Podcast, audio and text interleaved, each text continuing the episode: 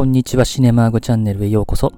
映画について好き勝手語っていく当チャンネルでは今回、作品紹介として大列車作戦という映画を取り上げたいと思います。今回は前編ですので、映画の概要やスタッフキャストの紹介をさせていただいて、後編の方でどちらかというと映画を見た人向けの話をしていきたいと思います。まずこの映画の日本語タイトル、大列車作戦ですけども、現代の方を見てみると、ザ・トレインとなってますんで、直訳するとその電車っていう風な意味ですね。まあ、この当時は、放題にですね、戦争ものの映画とかではですね、漢字5文字ぐらいの映画っていうのが結構あって、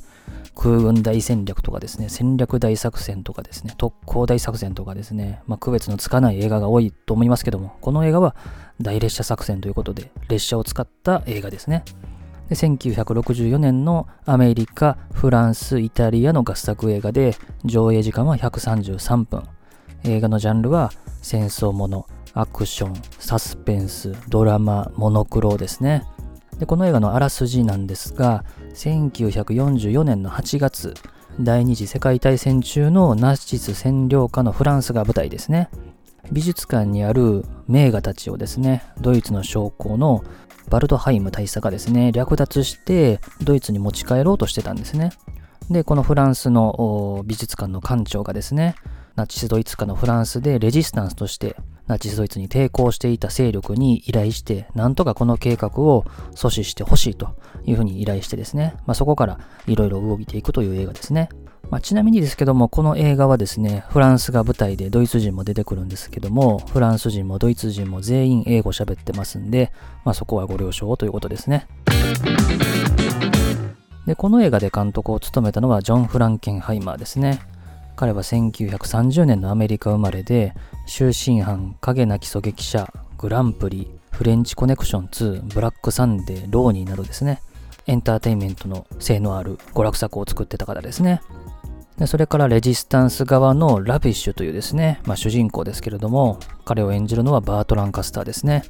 1913年生まれで、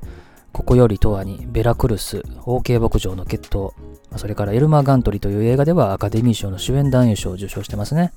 それからニュールンベルク裁判、山猫、泳ぐ人、大空港、合衆国最後の日、まあ、それから映画としては遺作になったフィールド・オブ・ドリームスなどですね。まあ、非常に長きにわたってハリウッドを支えた名優ですね。